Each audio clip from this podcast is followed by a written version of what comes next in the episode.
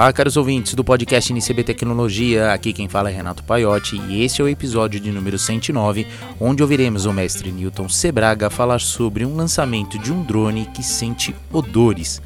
Mas antes, vamos ao que rolou de interessante nos bastidores da eletrônica desta semana. Você sabe o que é bom? Bom é Bill of Materials, ou lista de materiais a Mouser disponibiliza a ferramenta BOM, que permite cotar e comprar a lista completa de materiais necessárias para o seu projeto de forma inteligente, rápida e procurando os produtos mais atuais que satisfazem as suas necessidades. Nos bastidores da eletrônica. Os dois lançamentos que nos chamaram a atenção aqui no Instituto, é, um veio da Laird e outro veio da Ublox.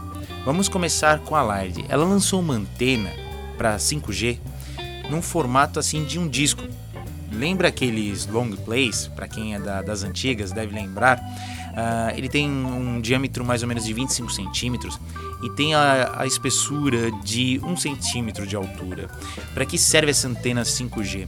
Você pode replicar o sinal de 5G para grandes áreas. Essa antena tem uma alta área de cobertura. É, ela tem duas entradas mínimo, ou seja, múltipla entrada e múltipla saída, onde você pode montar uma série de antenas.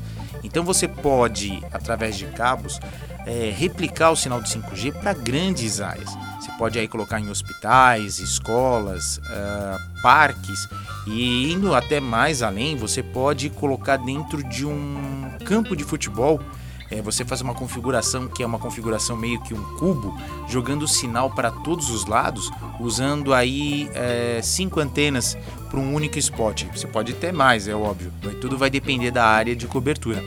Então eu aconselho vocês darem uma olhada. Essa antena ela, ela cobre até 7.125 MHz. Então ela já atende aí uma grande faixa do 5G e, e é fácil de plugar e estender essas antenas. Então, links aqui na descrição deste podcast para você ver a configuração e as possibilidades que podem acontecer ou que você pode fazer é, com essa antena. A faixa de operação dessas antenas vai do 698 MHz até os 7125 MHz, como comentei anteriormente. Então, mais detalhes sobre ganhos de DBI, a, a frequência utilizada, ou mais detalhes que a gente sempre precisa consultar para fazer os cálculos é, quando precisamos replicar sinais de RF no datasheet aqui no link nas descrições desse podcast. O segundo componente que chega aqui que chamou a atenção da gente é da Ublox, é o ZF9P, que é um CI onde você tem uh, todos os requisitos para desenvolver uma aplicação é, para geolocalização usando sinais do GPS. É, esse esse CI, a Ublox, ela conseguiu colocar é, uma alto índice de acuidade, ou seja, ela é capaz de detectar ou de registrar a sua posição em centímetros. E então, para vocês terem uma ideia, ela começa a mandar o pulso de sinal é, entre 30 nanosegundos a 60 nanosegundos com a frequência de 0.25 Hz até 10 MHz. Isso aí você pode configurar. E esse chip ele aguenta um impacto assim de 4G, o máximo dele. Uh, por que eu estou dizendo isso? Uh, é muito comum, principalmente quem faz é, foguetes para competição, perder o foguete ou se não pelo menos a cápsula que bate foto e o circuito.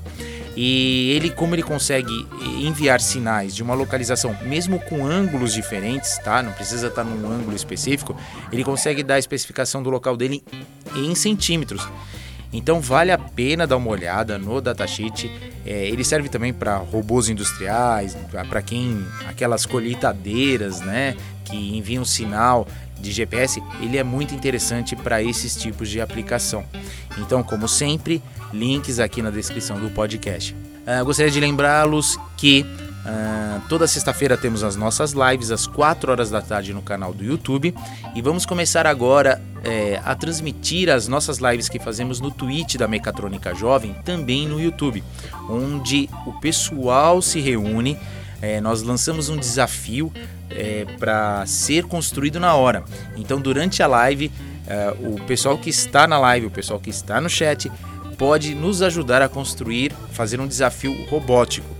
Nesta última edição, né, que estamos fazendo, nós estamos construindo um carro que ajuda a colocar cones e tirar cones da rua, que vai ser publicado na Mecatrônica Jovem número 4, que sairá em março.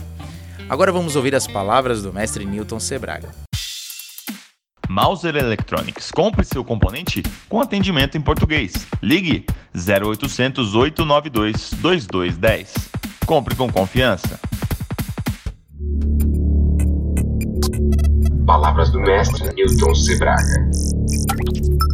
Olá a todos. E a notícia de hoje é bastante interessante e vem lá da Espanha, dos pesquisadores do Instituto de Bioengenharia da Catalunha. Essa notícia que apareceu no final do ano passado, ela nos mostra algo muito interessante lá no finalzinho de 2021, que é a criação de um drone capaz de farejar mau cheiro.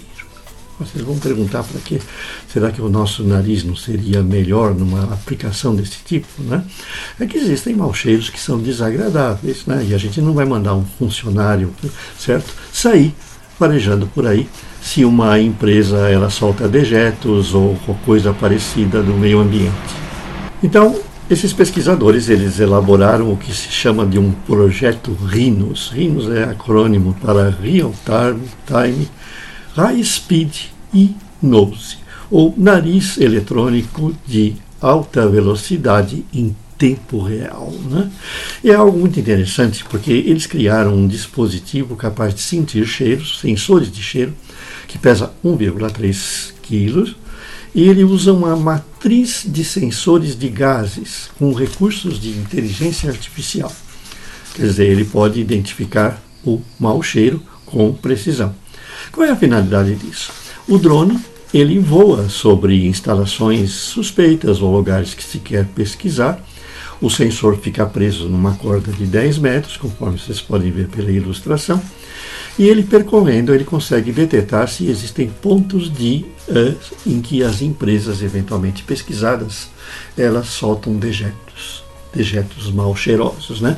O que não é bom para o meio ambiente e é proibido. Então eles conseguem fazer uma detecção fácil né, pelo cheiro.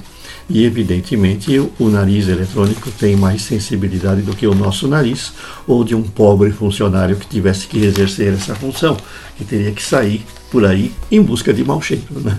que não é talvez um trabalho dos mais agradáveis. Né?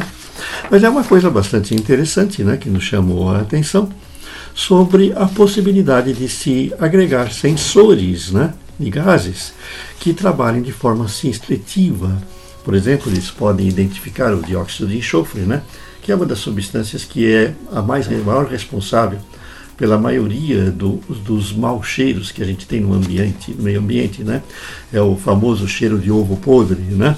Que é responsável, que é criado pela, pelo enxofre, né? Então, essa empresa criou aí o Rhinos, certo? Um nariz eletrônico inteligente em tempo real. Querem saber mais sobre essa notícia? Vocês têm o link para o artigo original em inglês, né? E vejam lá no nosso artigo que nós temos muitas coisas sobre cheiros e sobre aromatização. Nós temos até um circuito de um aromatizador eletrônico, né?